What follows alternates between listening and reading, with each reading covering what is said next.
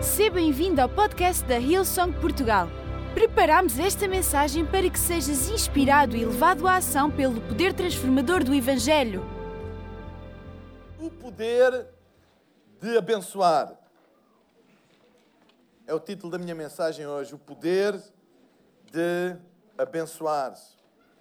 Sabem, eu, eu, eu acredito que a Bíblia mostra que há mais poder em abençoar do que em ser abençoado.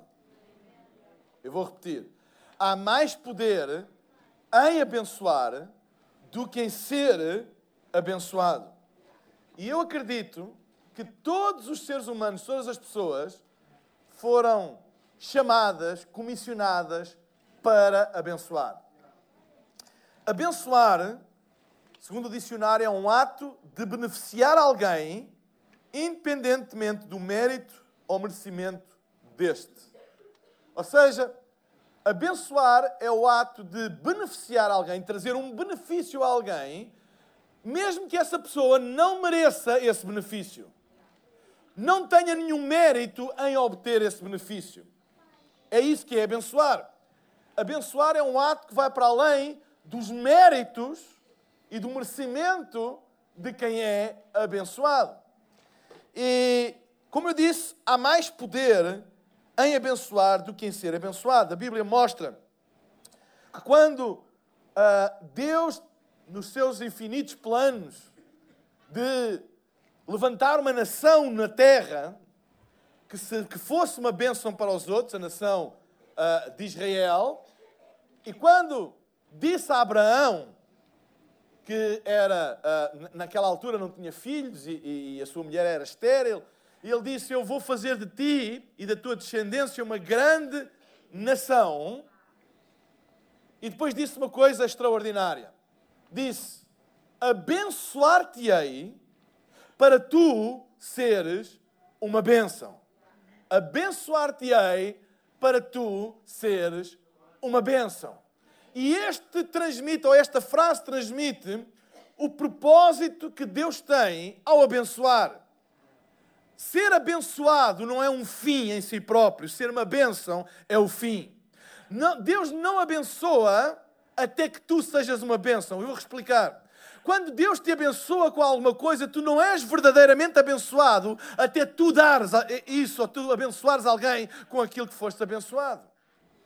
E este princípio foi estabelecido de que o propósito de Deus é sempre quando Deus abençoa de uma maneira especial alguém é que essa pessoa abençoou de uma maneira especial. Quando Deus abençoou Abraão para fundar uma nação, o propósito dessa nação é tornar-se uma bênção para as nações da terra. Não é por acaso que Jesus, quando veio à terra e naquela famosa parábola que ele cantou da vinha e da figueira no meio da vinha, ele estava a falar para os fariseus que representavam a religião judaica, aqueles que se consideravam os eleitos de Deus, ele estava a contar esta parábola com um propósito. Ele disse: Olha, havia, havia uma vinha que uh, dava fruto, dava, dava uvas, não é? que é o que as vinhas dão, e uma figueira lá no meio que deveria dar figos, mas não dava nada, não dava fruto. E a vinha simboliza as nações do mundo e a figueira simboliza Israel. Jesus estava a demonstrar a sua insatisfação e desapontamento pelo facto de que uma nação tinha sido abençoada por Deus para abençoar as nações do mundo, mas o que Jesus encontrou foi uma nação que tinha sido abençoada por Deus, mas não estava a abençoar as nações do mundo. Estava a trazer peso sobre as pessoas, condenação sobre as pessoas. E Jesus demonstrou essa insatisfação contando esta parábola dizendo a figueira não estava a dar fruto. Porque o propósito de Deus, ao abençoar, seja uma nação, seja uma família, seja uma pessoa, seja uma igreja, seja um negócio, seja o que for, o propósito de Deus é que isso se reflita em bênção para os outros. Porquê? Porque o verdadeiro poder da bênção está no ato de abençoar. Não há verdadeiramente a bênção enquanto ela não for completa com o ato de abençoar alguém. E hoje gostava de falar acerca de que realmente o poder de abençoar é maior do que o poder de ser abençoado. A Bíblia diz em Efésios capítulo 2, versículo 10, um versículo muito interessante que diz o seguinte: Porque somos criação de Deus, realizada em Cristo Jesus, para fazermos boas obras, as quais Deus preparou antes para nós as praticarmos. Ou seja, o que a Bíblia está a dizer é que Deus nos salvou, Deus nos abençoou para nós praticarmos boas obras. Mas não fica por aqui. Diz que Deus preparou essas boas obras antes de nós as praticarmos.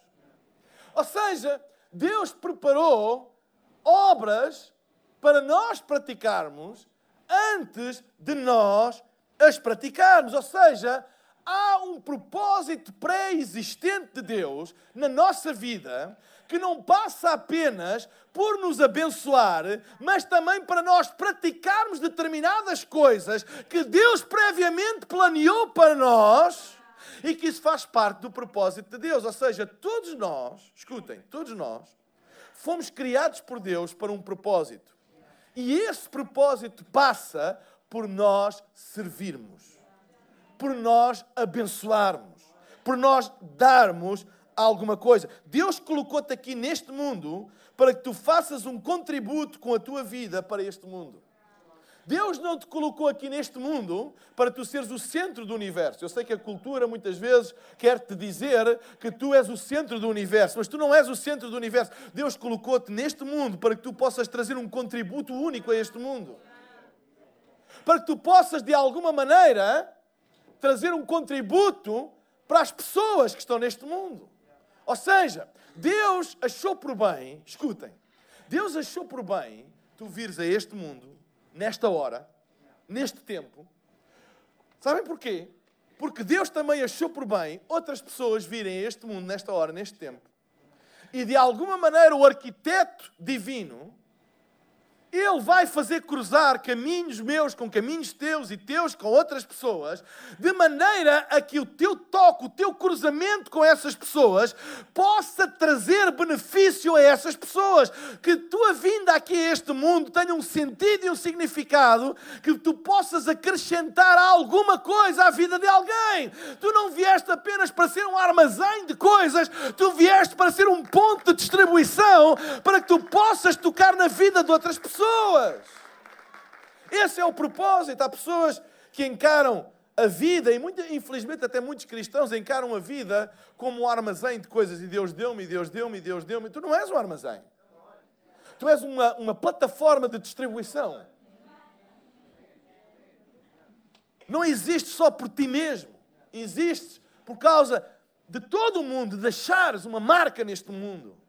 E quando eu falo uma marca neste mundo, não quer dizer que toda a gente vai ser famosa, toda a gente vai aparecer na CNN. Ou... Não! Deixares uma marca neste mundo é deixares a marca, pelo menos na vida de uma pessoa. Deixares a marca. A tua existência trouxe benefício, mudança em alguma coisa ou em alguém. No seu plano cósmico, tu tens uma parte única. Tu não és mais um. Há pessoas que pensam assim, bem, nós somos, eu não sei em quanto estão a população do mundo, mas estão 7 bilhões, creio eu. 7 bilhões de pessoas é muito bilhão.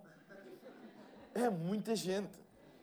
Não é? Até parece que em 7 bilhões de pessoas, o que é que sou eu em 7 bilhões de pessoas? O que é que faz diferença eu estar ou não estar? Nós temos às vezes uma visão tão, como é que eu ia dizer, tão uh, uh, geral das coisas, que pensamos que a humanidade é tipo uma fábrica em série, não é? É uma fábrica em série, mas a Bíblia mostra que nós não somos uma fábrica em série, nós somos únicos. Amém? Nós somos únicos, com um propósito único. Então, eu não sou uma, uma, uma eu sou uma obra-prima de Deus. Eu não sei se já aconteceu com vocês, claro que já aconteceu. Vocês irem na rua e dizem: Olha, vai ali um carro igual ao meu. Isso quer dizer o quê? Que o teu carro foi feito em série. Há mais. Não é o único. Oh, olha, aquela pessoa tem uns ténis iguais aos meus. Quer dizer que tu, os teus ténis foram feitos em série, há mais, não é? Mas as coisas mais valiosas são aquelas que foram feitas à mão, porque o ser feito à mão é impossível ser igual. É único. É uma peça única. Por isso tem valor. Eu quero dizer que Deus fez 7 milhões, ou 7 bilhões, desculpa, de peças únicas. Nós somos peças feitas à mão de Deus, pela mão de Deus, únicas. Tu não estás aqui a mais, tu não és mais um, tu és única, a tua vida tem um propósito, a tua vida tem um propósito existencial, tu não és mais um. É por isso que não desperdiça a tua vida a querer ser um armazém, mas que a tua vida possa ser uma plataforma de distribuição. Vocês sabem que a palavra ministro, quem é que já ouviu nesta palavra? Ministro. É uma palavra, não é só usada na política, a Bíblia fala de ministros, ministros do Evangelho. A palavra ministro quer dizer servo. E a palavra ministério quer dizer serviço. A maneira que nós temos de abençoar os outros é através do ministério do serviço. Quando nós servimos, nós estamos a colocar benefício em alguém, independentemente do mérito. É por isso que a igreja é chamada um ministério, um serviço. Nós não temos ninguém, ainda bem que não temos, ninguém à porta a perguntar: olha, antes de entrares, como é que está a tua vida? Que pecados tu cometeste esta semana, Letícia? Fizeste? Olha, não há uma pré-seleção prévia que te faça digno ou menos digno de ser servido. Quando nós pregamos a palavra, quando cantamos, é para toda a gente, não importa. Porquê?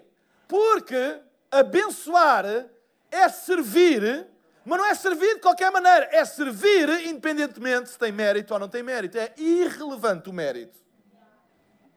É irrelevante o mérito. E o poder de abençoar é quando tu tens a capacidade de beneficiar alguém, mesmo que essa pessoa não mereça o benefício que tu lhe vais dar. E isso é das coisas mais poderosas que um ser humano pode experimentar. Quando alguém tem a capacidade de não dar, mas decide dar, independentemente do mérito, isso é poder poder, a capacidade de beneficiar alguém sem alguém merecer, isso é das coisas mais extraordinárias do universo. Então, o propósito, às vezes as pessoas perguntam, principalmente aos pastores, não é? Porque pensam que a gente tem uma bola de cristal e que a gente, se, eu vou perguntar ao pastor, eu estou, estou, meio confuso, não sei o que é que hei de fazer na minha vida, uh, não sei o que é que hei de seguir, não sei o que é que hei de ser, não sei o que é que hei de, uh, que emprego hei de ter, não sei que negócio hei de começar, etc. Vou perguntar ao pastor, qual é a vontade de Deus? Diz-me, qual é o propósito de Deus para mim? Diz-me, diz-me, diz-me lá, o que é que eu devo fazer? Devo ir para ali, devo ir para aqui, devo fazer isto ou devo fazer aquilo? Eu tenho más notícias e tenho boas notícias. Má notícia é que eu não tenho nenhuma bola de cristal, eu não faço ideia. Eu não faço ideia se tu deves ir para ali, se deves escolher isto, deves escolher aquilo. Mas eu tenho boas notícias. Independentemente daquilo que tu fazes, tu podes encontrar propósito. Porque todos nós fomos, atenção, nós, todos nós, independentemente da profissão que temos, todos nós temos um propósito de sermos um ministro ou um servo, eu vou usar aqui um palavrão, bivocacional independentemente daquilo que eu faço, eu posso encontrar um propósito nisso. E o que eu quero dizer é: o propósito e a satisfação da tua vida não está em fazer coisas que tu gostas, está em fazer coisas que tu também não gostas, mas com propósito. Eu vou repetir. A vida não é só feita de coisas que a gente gosta. A vida também é feita de coisas que a gente não gosta, mas o facto de não gostar não quer dizer que não tenha um propósito. E o que é que é um propósito bivocacional? O que é que isto significa? Significa que, independentemente daquilo que tu fazes na vida, tu fazes por duas razões: honrar a Deus e ajudar alguém. Honrar a Deus e ajudar as pessoas. Se tu fizeres o que quer que seja na vida e com isso tu honrares a Deus e ajudares pessoas, não importa aquilo que tu fazes, tu tens um propósito. Às vezes estamos mais preocupados no que é que eu vou fazer, em vez do porquê que eu vou fazer. Então tu podes até estar numa fase da tua vida que estás a fazer alguma coisa que tu não gostas muito e que se calhar não é o sonho de trabalho na tua vida, mas se com isso tu honrares a Deus e ajudares alguém, tu estás a fazer com um propósito. E é isso que dá a verdadeira satisfação na vida, é fazer com propósito. É isso que muitas vezes nos ajuda a levantar de manhã e ir trabalhar, mesmo sabendo que vamos fazer coisas que não gostamos ou vamos lidar com alguma coisa que não é. Hum, eventualmente o sonho da nossa vida, mas sabemos que vamos honrar a Deus com aquilo e vamos ajudar alguém com aquilo. Sabem, o egoísmo centra muito no. Ah, mas eu, eu, isto não é o que eu gosto de fazer, isto não é o que eu. Ei, a questão não é se tu gostas ou não gostas de fazer. A questão é esta: honra a Deus e ajuda alguém. Honra a Deus e ajuda alguém. E enquanto aquilo que tu fizeres, honrar a Deus e ajudar alguém, isso tem propósito. Porque há muitas pessoas que podem fazer até coisas que gostam, mas não honram a Deus nem ajudam ninguém. É egoísmo, é só por causa deles. E isso não tem propósito. Olha o que a Bíblia diz em Colossenses capítulo 3, versículo 17, diz: tudo o que fizerem, seja em palavra ou em ação, façam-no em nome do Senhor Jesus, dando por meio dele graças a Deus Pai. Em Gálatas capítulo 1, versículo 15 diz: Deus, na sua graça, escolheu-me antes mesmo de eu nascer e chamou-me para o servir. Servir é a maneira que Deus encontrou para nós podermos abençoar. Ser uma bênção é servir. Servir a Deus, honrar a Deus e servir as pessoas. Amém?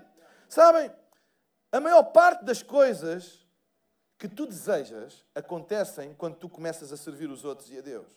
E eu hoje gostaria de vos falar de três coisas que nós só alcançamos em servir. Com serviço. Três coisas que só são possíveis alcançar com serviço. E a primeira delas é servir aos outros cria um gozo inexplicável na nossa vida. A maior parte das pessoas procura felicidade onde ela não existe, em lugares errados. O que é que, e nós vemos isto desde crianças, o que é que a cultura nos ensina? Que ter, se tu tiveres, tu vais, vais ser feliz, tu vais te sentir, não é, realizado. É isso que a cultura ensina, se tu tiveres. E as pessoas vivem uma, uma, uma, uma vida a buscar coisas para terem. Porquê? Porque desde pequeninos a gente diz: ah, se eu tiver aquele brinquedo, pai, se eu tiver aquilo, tu és o melhor pai do mundo e eu vou ser a criança mais feliz do mundo. Quem é que já viu a sua paternidade ser avaliada por coisas dessas? Se tu deres, és o melhor pai do mundo. Rapidamente vamos descobrir que depois de darmos essa coisa, passados uns tempos, já essa coisa não dá tanta satisfação à criança, como também tu deixaste de repente ser o melhor pai do mundo. Porque são coisas passageiras. Porque não são nas coisas que nós recebemos que nós encontramos a nossa verdadeira felicidade, são nas coisas que nós damos. As coisas que nós acabamos por dar são aquelas que realmente trazem a maior sensação de propósito e de felicidade existencial. Tu não encontras prazer existencial nas posses, encontras momentâneo. Há uma diferença entre felicidade momentânea, por exemplo, quando alguém recebe alguma coisa, naquele momento é a pessoa mais feliz do mundo. Uau! Deram-me os ténis dos meus sonhos. Naquele momento em que ele abre a caixa, aquela pessoa é a pessoa mais feliz do mundo e, e quem lhe deu é a melhor do mundo naquele momento. Deixa passar três meses, quando os ténis começarem a ficar sujos e já sair o outro modelo. De repente, aquilo já não traz o mesmo, não é? A mesma felicidade que trouxe. Passou, porque é momentâneo. E a pessoa que deu também já não é a melhor pessoa do mundo. Porquê? Porque a felicidade encontrada naquilo que se recebe tem esta característica é momentânea, é por um pouco de tempo, não satisfaz. Quantas vezes as pessoas encontram a sua maior frustração quando alcançam as coisas que sempre sonharam alcançar e quando chegam lá reparam que aquilo que pensavam receber dessa coisa, afinal não receberam. Quando eu tiver aquela casa, quando eu tiver aquela, eu vou ser realmente a pessoa mais feliz do mundo. E quando chegam lá, Não são. Não são. São por um tempo, mas depois não são. Porquê? Porque o Criador de todas as coisas não nos criou para que nós encontremos o propósito naquilo que recebemos, mas naquilo que somos capazes de partilhar, naquilo que somos capazes de dar. E aí nós encontramos realmente uh, essa felicidade existencial, que nem sempre é momentânea. Às vezes temos dias maus, às vezes temos dias de angústia, às vezes temos dias de choro, às vezes temos dias em, em, em, que, em que nos apetece desistir, às vezes temos dias de dor. Mas no fim do dia sabemos, mas eu estou cá para um propósito. Eu estou cá para um propósito. Deus está comigo. Deus não me vai abandonar. Eu, a minha vida não é acerca daquilo que a vida me dá. A minha vida é acerca do propósito que Deus me deu e de eu poder continuar a fazer aquilo que Deus preparou para eu fazer, as obras que Ele preparou. Podiam-me dar munição, porque tiraram uma munição agora do palco, se faz favor. Então, servir é quando o gozo se torna permanente. A nossa vida ganha uma felicidade existencial que vai para além das circunstâncias, sendo das coisas mais poderosas e, infelizmente, menos experimentadas. O poder que existe em nós podermos experimentar o gozo e a felicidade que existe, em poder dar alguma coisa, em poder abençoar, em poder trazer um impacto positivo na vida de alguém. Existem dois segredos, não é? Acerca do gozo de servir. A primeira coisa é que servir retira o foco de ti mesmo. Às vezes nós estamos, sabe, quando nós estamos demasiado focados em nós, e em nós, e em nós, e em nós, isso retira-nos o gozo. As pessoas não conseguem retirar prazer de nada quando estão focadas nelas. Estão demasiado focadas nelas. Naquilo que não têm, naquilo que gostavam de ter, etc, etc. A Bíblia diz que quando, em Filipenses capítulo 2, versículo 17, diz, contudo, mesmo que eu esteja sendo derramado como oferta de bebida sobre o serviço que provém da fé que vocês têm, o sacrifício que oferecem a Deus, estou alegre e me regozijo com todos vocês. Quanto mais nos focarmos em nós, mais miserável nós nos vamos sentir. Quanto mais nos focarmos em nós, mais miseráveis nós nos vamos sentir. Quando nós nos sentimos mais miseráveis, é quando nós olhamos demasiado para nós. E eu não tenho isto, e eu não tenho aquilo, e eu não sei o que. É. é quando a gente se sente mais miserável. Quando nós estamos no meio de dar alguma coisa a alguém, nós nunca nos sentimos miseráveis. Façam este teste. Ninguém se sente miserável quando é usado para abençoar alguém. Ninguém pode continuar a não ter muito, continuar a não ter o carro dos sonhos, ou a casa dos sonhos, ou outra coisa qualquer dos sonhos, continua a não ter, mas não se sente miserável, porque acabou de ter um ato de generosidade, acabou por beneficiar alguém. E sabem, é aí que nós encontramos verdadeiramente um gozo na vida, um propósito na vida. Não há propósito em ter, há propósito em dar. O propósito de ter é tu poderes dar. Sabem, não há propósito em ter. Se ter é o teu objetivo, tu não tens propósito. O único propósito de ter é tu teres a capacidade de dar, teres a capacidade de abençoar. O propósito de sermos abençoados por Deus é podermos abençoar as nações do mundo. O propósito de uma igreja ser abençoada é poder abençoar aqueles que não são igreja. Ei! Ah, eu quero a bênção de Deus, eu quero ser uma igreja abençoada. Para quê? Para engordares? Para seres um armazém. É um conjunto de pessoas que acabam por ser insatisfeitas, murmuradoras. Quando há serviço, não há murmuração. Quando nós temos um propósito de ser uma luz para a cidade, uma luz para a nação.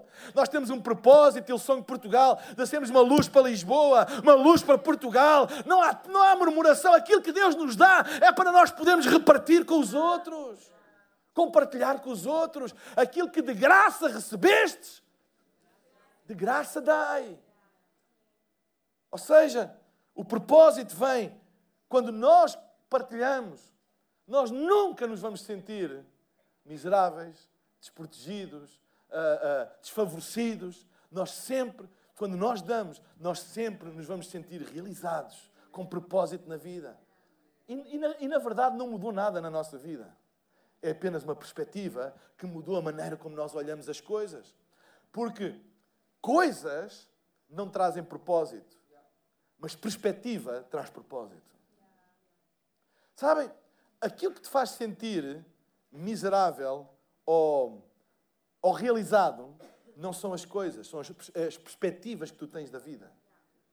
É por isso que nós podemos encontrar pessoas realizadas e nós, como é que é, como é, que é possível esta pessoa se sentir realizada e alegre quando ela não tem absolutamente nada aos nossos olhos? Porque tem uma perspectiva da vida diferente. As pessoas que mais ajudam e servem os outros são as mais felizes na vida e não há dúvidas absolutamente nenhumas acerca disso. Não são as que têm menos problemas ou dificuldades, mas mesmo assim são as que têm mais gozo na vida. Em Filipenses 4, 4 a 5 diz: Alegrem-se sempre no Senhor. Digo mais uma vez: alegrem-se. Mostrem a todos que vocês são pacientes e bondosos. Se sentes falta de gozo na tua vida, se tu não estás feliz, começa a servir. É a igreja é uma ideia de Deus incrível. A igreja é a família de Deus, a família que Deus criou para que nós possamos servir uns aos outros e encontrar a nossa felicidade e gozo, juntando-nos e servindo juntos. Dá o teu contributo, serve. Sabem, às vezes estamos tão focados em nós mesmos que nós não conseguimos fazer nada. Há pessoas que dizem assim: no dia em que eu tiver este assunto resolvido, no dia em que eu for abençoado, eu vou servir. Não, serve.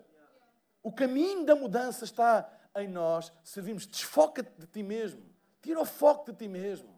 Coloca o foco naquilo que está à volta de ti e não em ti mesmo. E a segunda coisa, usa os teus dons para ajudar os outros. Deus deu a dons a todas as pessoas. Não há ninguém que esteja aqui que não tenha dons, mas também não te fiques muito entusiasmado porque não tens mérito nenhum. Foi Deus que deu. Certo? Foi Deus que deu. E olha o que é que a Bíblia diz em 1 Pedro 4,10. Deus deu dons a cada um de vocês. Uau! Coisa boa. Deus deu dons a cada um de vocês. Toda a gente que está aqui tem dons dados por Deus. E agora reparem. Mérito zero. Foi Deus que deu. Agora reparem, certifiquem-se de que utilizam com sabedoria as muitas formas das bênçãos de Deus. Ok, Deus deu dons sem mérito, mas Ele agora pede para eu usar os dons que Ele me deu de uma maneira sábia. E depois explica. Para servir os outros. A maneira sábia de usar o que Deus te deu é usar servindo os outros. Pessoas que têm dons e não usam os dons para servir os outros sentem-se miseráveis, sentem-se insatisfeitos, sentem-se incompletos. Porquê? Porque não é aquilo que tu tens que te vai dar felicidade, é o que tu fazes com aquilo que tu tens. E aquilo que tu tens é uma bênção. Os dons são uma bênção de Deus, mas eles não te dão felicidade. Bênção não traz felicidade, mas abençoar traz. Bênção não traz propósito, mas abençoar traz. É melhor abençoar do que ser abençoado, porque só há um propósito em ser abençoado: é dar-nos a capacidade de abençoar. Tu tens dons, dons é uma bênção de Deus, eles foram dados sem mérito. Não é? Tu nasceste com eles, qual é o mérito? Zero. Nasceste com. Há pessoas que nascem com habilidades e capacidades, não é? Há pessoas que nascem com habilidades incríveis, habilidades para a música. Nascem, como eu. Há pessoas que nascem com habilidades incríveis. Não há mérito nenhum. Mas sabem uma coisa? Isso não traz propósito. O que traz é o que tu fazes com isso. E a Bíblia diz: certifiquem-se que vocês usam sabiamente isso para servir os outros. Porque se tu usares um dom dado por Deus para prejudicar os outros, o dom não é uma bênção, é uma maldição sobre a tua vida. Pode ser a tua destruição. Uma pessoa que tem uma grande capacidade de falar, de convencer os outros, se usa para enganar as pessoas, vulgo vigarista. Há pessoas que, se usassem a capacidade que eles têm para o bem, eram incríveis. Mas sabem, o mau uso de uma bênção pode se tornar uma maldição na vida de uma pessoa e a sua própria destruição. Portanto, não é aquilo que tu tens que vai fazer a tua vida florescer. É aquilo que tu fazes com aquilo que tu tens. E a Bíblia diz: certifiquem-se que vocês usem, usam os dons de Deus, está lá escrito, 1 Pedro 4,10, para servir os outros. Certifiquem-se. Deus abençoa-nos com dons para nós abençoarmos os outros. Como é que nós abençoamos os outros? Usando as nossas competências, dons, recursos, tudo aquilo que temos, que fomos abençoados para ajudar os outros. Eu não sei o que é que tu foste abençoado, mas foste abençoado com alguma coisa. Queres um conselho para ser feliz e ter um propósito? Usa isso para abençoar as outras pessoas. Usa isso. O desapontamento divino com Israel foi esse. Eu abençoei esta nação para ser uma bênção e esta nação tornou-se um peso para as nações. Não é esse o meu propósito.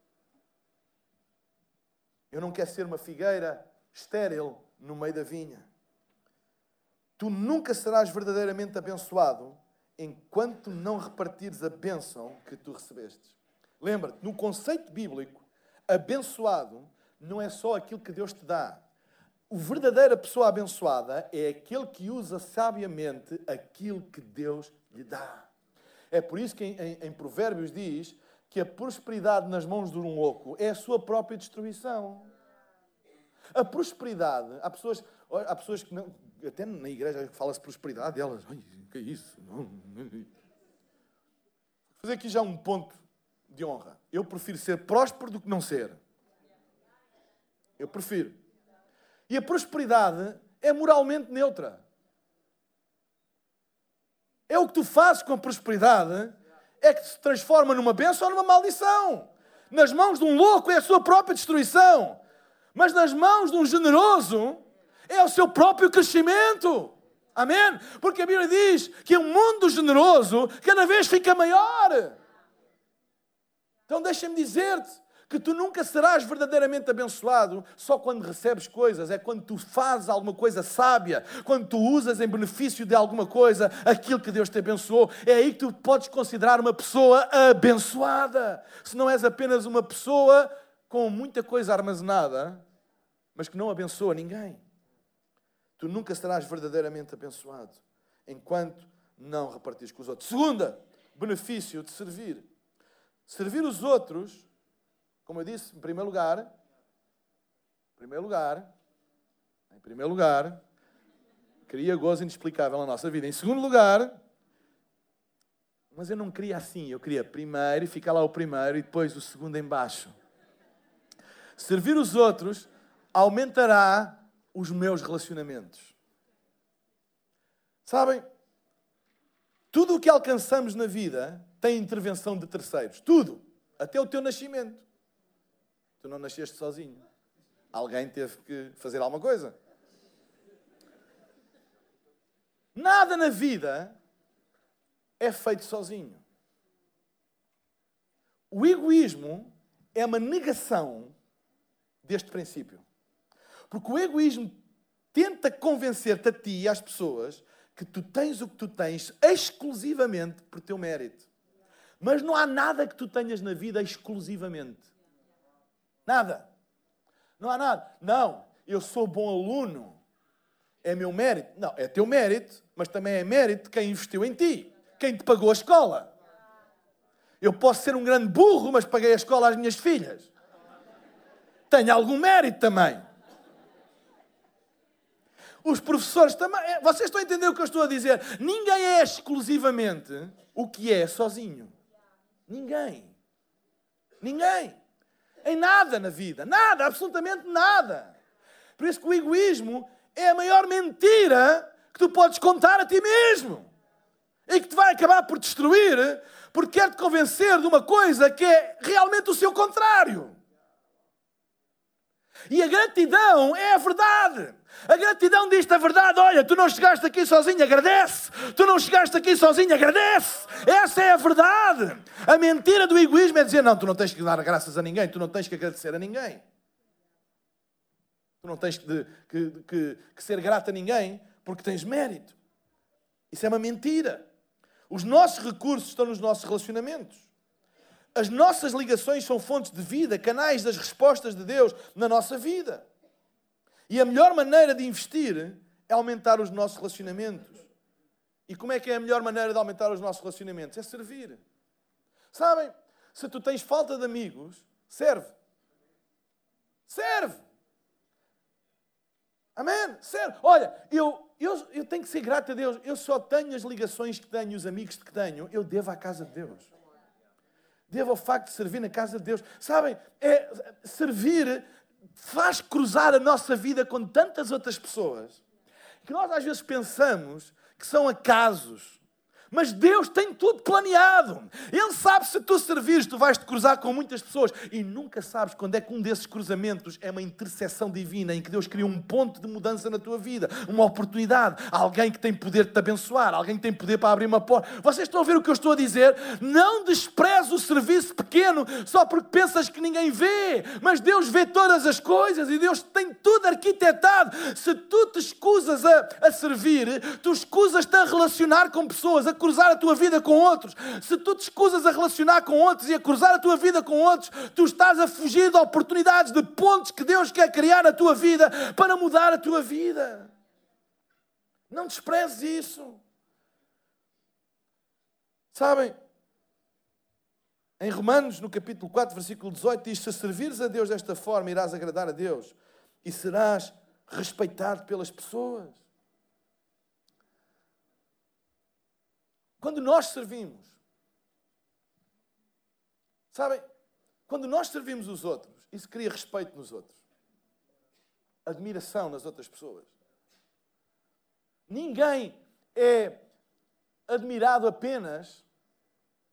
Isso é aquilo que a gente às vezes verbaliza, mas no coração nós admiramos mais uma pessoa que fez um ato de bondade connosco do que alguém que faz um show-off de um dom que tem aquilo que marca realmente a nossa vida são os atos de bondade que alguém teve connosco. Eu tenho tido pessoas incríveis no meu percurso, muitas delas dotadas de dons incríveis, mas aquilo que me marcou mais foram os atos de bondade que eles tiveram para comigo. Atos de bondade que marcaram a minha vida. Quando eu não merecia nada disso, eles resolveram marcar a minha vida com um ato de bondade. E que a nossa igreja seja esse tipo de atmosfera. Que pessoas que não merecem nada, mas sejam tocadas por atos de bondade, mesmo sem merecerem. Porque isso tem o poder de mudar a vida delas para sempre. Não há mérito na bênção. Se queres ter mais amigos, serve. Ah, eu não conheço ninguém. Serve. Ah, eu não consigo arranjar um namorado. Serve! Oh, oh. É... Nascem tantos, nascem tantos relacionamentos porque se conheceram. Já reparaste que tu não consegues namorar com alguém se tu não o conheceres? Primeiro, não acredites nessa coisa à distância dos Facebook, não é?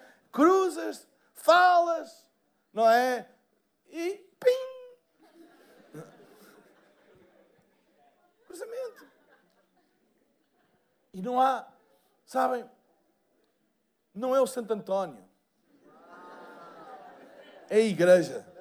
Eu acredito que a igreja é o melhor sítio para vidas se cruzarem. Acredito mesmo. Ou acredito temos de ter as noivas da Ilson também.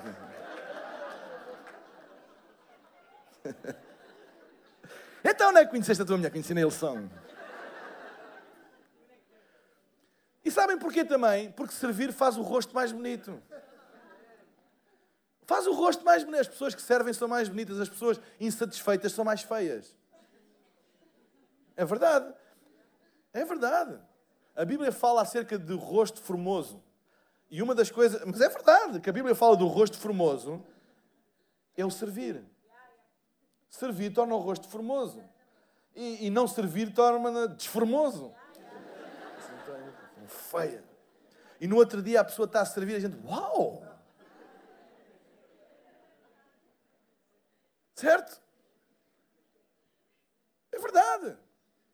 As pessoas insatisfeitas, isso revela-se no rosto, no semblante delas. Semblante mais pesado, mais. Certo? As pessoas, quando servem, servem com alegria, não é? Vejam as pessoas a ser. Olha aqui esta fila, olha para isto. Toda a gente vai arranjar namorada aqui, namorada, toda a gente. Gosto bonito, não é? Sabem? Não há nada como servir para nós encontrarmos relacionamentos. E na hora que a gente precisar, a gente tem amigos. A gente tem alguém. Servir é um investimento que tu fazes nos teus relacionamentos. Olha o que a Bíblia diz em Provérbios 11, 25. Diz, quem abençoa os outros é muito abençoado. Quem ajuda, quem ajuda os outros também recebe ajuda. Muitas pessoas dizem que estão muito ocupadas para servir. O que elas estão, no fundo, a fazer é a privar da bênção de Deus aquilo que eles estão ocupados. Quando as pessoas dizem, ah, eu estou muito ocupado com o meu trabalho, eu não posso servir, tu estás a privar o teu trabalho da bênção de Deus. Ah, eu estou muito ocupado com a minha família, eu não posso servir, tu estás a privar a tua família da bênção de Deus. Porque aquilo que tu serves abençoa aquilo que tu tens. E quando tu tiras do teu tempo para servir outros, aquilo que tu tens é abençoado. Amém? A Bíblia diz em Provérbios 11, 17: Tu estás a fazer um favor a ti próprio quando és bondoso. Não é apenas aos outros, tu estás a fazer a ti mesmo. Há um princípio que é o princípio das primícias, do primeiro para Deus, que é um princípio transversal na Bíblia. E qual era, qual era a base desse princípio? Quando tu tiras o primeiro da tua vida para Deus, o restante é protegido e abençoado. E às vezes há pessoas que privam o que têm da bênção de Deus porque estão demasiado ocupados com isso para poder servir. Acabam por retirar a bênção àquilo que eles querem proteger. Às vezes querem proteger tanto uma coisa e tanto uma coisa que acabam por desproteger não servindo. A Bíblia diz em Provérbios 22, 9: Quem é generoso será abençoado, pois reparte o seu pão com o pobre. Sabem, às vezes nós pensamos que a melhor maneira de nós protegermos é deixarmos de dar. Ah, eu tenho que proteger, eu vou deixar, eu não estou a falar de dinheiro agora, estou a falar de, na vida, de tudo. Eh, eh, eu, eu, eu, vou deixar de servir porque eu preciso de tempo, eu vou deixar de dar porque eu preciso de tempo. Eu, sabem, quando, quando tu deixas de dar e deixas de repartir, tu não estás a proteger aquilo que tu pensas que estás a proteger, tu estás a desproteger. Porque o reino de Deus tem uma economia diferente. Por isso é que a Bíblia diz: dá e ser-vos-á dado. Semeia primeiro e depois colhe. Dá e aquilo que tu dás vai voltar para ti. Boa medida, recalcada, sacudida. Amém? Então, ser, servir os outros é a melhor maneira de nós expandirmos os nossos relacionamentos. Em terceiro e último lugar, servir os outros deixará um legado. Na verdade, servir os outros deixará dois legados. Amém. Assim é que é. Gosto, gosto disso. E fez sem saber que eu estava a ver. Porque eu estou de costas. Eu só topei pelo vosso sorriso, que eu vi logo que havia aí coisa. Servir deixará um legado. De facto, servir deixará dois legados. Um na terra e outro na eternidade. Em Provérbios 10, 7 diz: Gente boa será lembrada como uma bênção. Como é que tu queres ser lembrado? Ou como é que tu serás lembrado? E quando eu digo isto, não estou a falar, tenho que esperar a morte para ser lembrado. Não, como é que tu queres ser lembrado agora? Como é que tu queres que as pessoas se lembrem de ti? Como é que queres que a experiência que as pessoas retêm do, do encontro que tiveram contigo, do relacionamento que tiveram contigo? Que tipo de legado de memórias tu deixas? Eu, eu não estou a falar acerca de agradar a toda a gente. Não é isso que eu estou a falar, porque há sempre aquelas pessoas que acham que eu devia fazer e acham que tu devias fazer e toda a gente tem e acha que tu devia que tu devia. Não é isso que eu estou a falar. Nós não estamos aqui governados por agradar às pessoas, porque há aquelas pessoas que são especialistas em, em, em, aconselhar aquilo que os outros devem fazer. Sempre. Não é isso que eu estou a falar. Há gente que não vai gostar de ti, há gente que vai ficar zangada contigo, mas no fundo a ideia é que tipo de legado tu queres deixar do cruzamento que tu tiveste com alguém do relacionamento que tu tiveste com alguém, do contacto, por muito pequeno que seja, que tu tiveste com alguém. Como é que tu queres deixar essa, essa memória, esse, esse legado? Quando as pessoas, quando o teu nome é pronunciado, que tipo de memória vem às pessoas? Que tipo de pessoa? O que é, o que, é que se lembram? Uma coisa boa, alguma coisa? Mas, a nossa igreja é a mesma coisa. O que, o, o, sabe, nem toda a gente, é verdade, nós não vamos ganhar o mundo inteiro. E nem toda a gente que a gente ganha fica aqui, mas a questão é o que é que elas se lembram no tempo que tiveram connosco? Que memória nós deixamos nelas? Que memória nós deixamos delas? Todos nós queremos que a nossa vida conte. Toda a gente quer fazer alguma coisa grande com a sua vida e é ótimo. Não tem mal nenhum nisso. Não tem mal querer ser grande, fazer coisas grandes com significado. Mas como é que isso se faz? É com egoísmo. Há pessoas que pensam que serem grandes é. Ia dizer uma coisa. É ir ao Instagram deles e é só eles e eles e eles e, e tudo acerca deles. E depois, para amenizar a coisa, nada com uma boa selfie com um versículo bíblico é para a coisa ficar equilibrada. Eu estava a falar hoje de manhã, creio que com o Austin, hoje de manhã, ia dizer uma das coisas que eu amo acerca da nossa igreja, e quando eu falo da nossa igreja, falo globalmente, é que não é tudo acerca de uma pessoa, ou o pastor, ou é só eu. Ei, não é acerca disso, é acerca do todo, é acerca de Jesus, é acerca do todo. Sabem, não há, não há, não é centrado numa personagem, é centrado numa missão, é centrado num propósito. O que é que queres que as pessoas se lembrem? quando, elas, quando o teu nome for pronunciado? Como é que nós podemos fazer alguma coisa grande? Não é acerca de egoísmo. Quanto mais tu tentas aparecer, menos boas memórias tu vais deixar. Olha o que a Bíblia diz, e vou chamar a banda para subir em Mateus 20, 26. Se tu queres ser grande, tens de ser servo de todos os outros. É bem claro. Se tu queres ser grande, o mal não está em querer ser grande. Não está em querer, não tem mal nenhum ambicionar coisas boas e grandes. Ei, malta nova, não há nada de espiritual em querer ser pequenino. Não estou a falar de estatura, estou a falar, eu não quero ser nada na vida, eu basta ter, eu sei, não, não, não, não há nada de espiritual nisso. Ambicionar, querer ser grande. Eu sei que há adolescentes aqui que querem ser pregadores, querem, querem pregar para multidões. Isso é bom!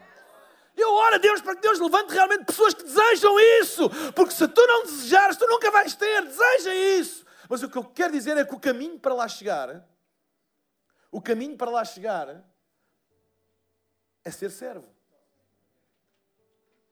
Começa a servir no que é pequeno. Há pessoas que dizem: ah, não, Deus chamou-me para pregar às multidões. E não, é, não são capazes de cumprimentar uma pessoa à porta. Se tu não és capaz de cumprimentar uma pessoa à porta, não serves para as multidões. Vocês entendem o que eu estou a, dizer, a, a, a falar? Ser servo. Não tenhas medo. Porque o caminho para a grandeza é ser servo. Quanto mais tu servires, maior serás. Quanto mais tu servires os outros, mais influência terás. Lembra, serviço vai-te cruzar com muitas pessoas, muitas pessoas, muitas pessoas. Até podes estar a fazer a coisa mais insignificante, mas podes te cruzar com alguém que repara em ti e te dá uma oportunidade que tu nunca terias se não tivesses a fazer aquela coisa pequenina. Sabem? Há pessoas que pensam que notariedade é ser invisíveis aos homens. Ah, eu tenho que ir para o palco. Tenho que pregar uma, pregar uma vez, tenho que aparecer. Que é? na internet e tenho, tenho, tenho que me pôr lá a minha cara um dia ou aparecer num podcast que é para as pessoas ouvirem a minha pregação e talvez um dia, quem sabe, ouvir a minha pregação, ele prega muito bem, vou receber convites para ir pregar para o mundo fora. Sabem? Há coisas que realmente são visíveis para, para os homens, mas há alguma coisa invisível para Deus? Para Deus tudo é um palco. Nada é invisível para Ele. A Bíblia diz que Ele até vê as tuas mais pequenas obras. Olha o que é que a Bíblia diz em Hebreus. Deus é justo e Ele não irá esquecer o trabalho que fizeste e o amor que demonstraste por Ele através de ajudares o seu povo. E Ele se lembrará que tu ainda os continuas a ajudar. João 12, 26. O meu Pai honrará qualquer um que me sirva. Uau. A Bíblia diz que Deus não se esquece das tuas pequenas obras que ninguém vê porque essa coisa, ai, mas isso ninguém vê. Ninguém vê que eu estou a fazer uma coisa, ninguém vê que eu estou a montar ou a desmontar, ninguém sabe quem eu sou. Ei, não te preocupes com isso, porque para Deus não há nada invisível. E Deus tem tudo debaixo de controle. Ele tem tudo planeado. E Ele sabe que nesse teu serviço tu vais te cruzar com muitas pessoas E Ele vai criar pontos de interseção que te vão abrir portas que tu nunca imaginavas. E aquele que pensa que só sendo visível é que vai ter, ele está a recusar. Ao recusar esses pequenos atos de serviço, ele está a recusar cruzar-se com pessoas e criar pontos na vida dele que eventualmente podiam mudar a vida dele. A coisa mais trágica é quando tu olhas para alguém com potencial, mas cheio de orgulho, e que diz: Eu sou grande demais para poder fazer isso. E fazem um skip, não é? Do, do, do caminho. Se tu és grande demais para servir, tu és pequeno demais para liderar. Não desprezes os dias das coisas pequenas, porque Deus não se esquece. Eu gosto desta passagem que diz: Deus não se esquece. Que Deus é este?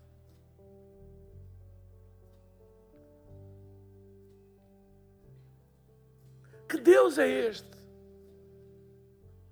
Que não se esquece das nossas mais pequenas obras mas por outro lado diz, em relação às nossas falhas e aos nossos pecados, que assim como o Oriente está longe do Ocidente, assim Ele afasta de nós os nossos pecados e deles não se lembra mais. Que Deus é este? Quando olha para mim, se esquece das minhas grandes falhas, mas não se esquece das minhas pequenas obras. Que Deus é este que nós servimos? Que, que coisa tão. Sabem? Deus, quando olha para nós, é, é um bocado desequilibrado, eu tenho que dizer. Dentro do nosso equilíbrio perfeito que nós, como humanos, temos. Vocês sabem, a, proximidade é uma arma, porque a gente conhece o bom e o mau, certo? Não há ninguém que conheça os meus defeitos tão bem como a minha família. Vivem comigo, sabem? Isso é normal. Quando a gente diz assim de alguém, ou quando alguém, ah, o teu marido, ou a tua mulher, ou os teus filhos são espetaculares, são incríveis, e a gente diz assim, ah. É tipo,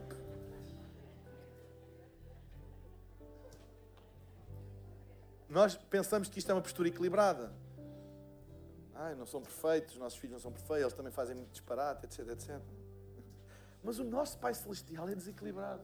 Porque quando lhe perguntam acerca de mim, quando lhe perguntam acerca do Francisco, eu digo, Francisco, ai, mas tu, os defeitos, não, não, não, defeitos. Eu não, não estou a ver nenhum. Não me lembro mas ele tem um propósito incrível na vida dele. Ele tem um coração, ele tem feito coisas que ninguém vê. Olha, sabe, Deus lembra-se das tuas pequenas obras e as tuas falhas. Ele, ah, quê? Que Deus é este? Como não servi-lo? Como não sentir confiança quando eu sei que tenho um pai que, sabendo todas as coisas, decide esquecer-se de umas e não se esquecer de outras? É uma decisão dele. Deus não, não está com Alzheimer. Eu sei que Deus é antigo, da eternidade. Mas Deus, ah, eu não me lembro, não, ele fez. Não, não, não, Deus não está cheio. Deus tomou uma decisão. Não me venham cá com conversas sobre o meu filho. Não me venham cá dizer mal dele. Eu vejo as pequenas obras que ele faz quando ninguém vê. Não lutes por aparecer. Não lutes por visibilidade, mas luta por boas obras, mesmo que ninguém veja, porque não há nada que lhe escape. Ele vê todas as coisas e a Bíblia diz: Ele não se esquece, e a seu tempo, e a seu tempo, Ele irá te recompensar. Há três escolhas acerca do que fazer com a nossa vida, e vou terminar dizendo: podemos gastar a nossa vida, desperdiçar a nossa vida ou investir a nossa vida. Investe a tua vida. E só há duas coisas que permanecem para sempre: a palavra de Deus e as pessoas. Quando tu investes em alguém, tu estás a perpetuar a tua vida noutros. É por isso que a Bíblia diz para nós anunciarmos às gerações a bondade do Senhor e uma geração contará a outra a sua bondade. Sabem porquê? Porque as gerações vão continuar e continuar e continuar. É isso que permanece. Ténis, carros, Casas vêm, vão, degradam-se com o tempo, mas aquilo que tu semeias nos outros permanece e permanece e permanece e tu constróis pontos de mudança com a tua vida, na vida de outros, que torna a tua vida valer a pena. Olha, eu vim a este mundo com um propósito. Toquei na vida de alguém. E serás lembrado para sempre por causa dessas coisas.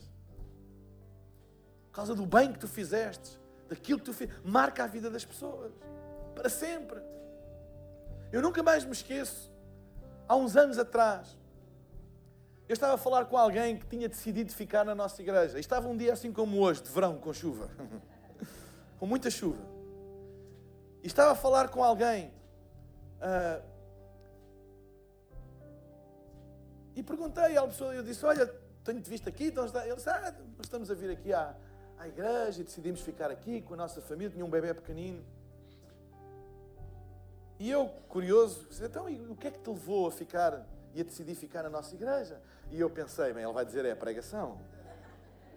Claro. Uau. Ai, eu gosto muito da palavra. E eu, uau. Isso não é acerca de mim, mas. Ou a música. Aí fico um bocadinho mais, a música. Então, e a palavra não.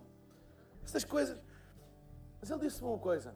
Disse, olha, sabe o que é que nos levou a ficar aqui a tomar a decisão? Estava a chover e a gente tinha o carro longe. E houve alguém que nós não sabemos quem é. Nunca nos viu. Agarrou num chapéu de chuva e levou-nos ao carro. Quando eu entrei no carro e disse à minha mulher: Eu quero ficar nesta igreja. Pequenos, não desprezes os teus pequenos atos, as tuas pequenas. Não desprezes. Não desprezes isso. Não desprezes isso. As tuas pequenas oportunidades, honras. Não desprezes isso. Tu não sabes onde é que isso te pode levar. No reino de Deus, porta pequena não significa destino pequeno. Não significa. Caminho estreito não significa destino irrelevante. Aliás, a Bíblia até diz que o caminho largo leva à perdição. Não, não te deixes enganar por aquilo que é a maneira como as pessoas contam e dimensionam as coisas. Ganha o coração de abençoado. Eu não vim à igreja para ser abençoado, eu vim à igreja para ser uma benção. E este é o lema da nossa casa. Eu não vim, o meu propósito não é ser abençoado, o meu propósito é ser uma bênção. Claro que se eu sou uma bênção, Deus vai confiar em mim as suas bênçãos, porque sabe que eu não sou um armazém, eu sou uma plataforma de distribuição e eu vou abençoar, e eu vou abençoar, e eu vou abençoar, e eu vou abençoar. Igreja, nós queremos ver as bênçãos de Deus sobre a nossa vida e sobre nossa. Claro que queremos, mas para quê? Para abençoar esta nação, para abençoar esta cidade, para alcançar os perdidos, aqueles que não têm Jesus.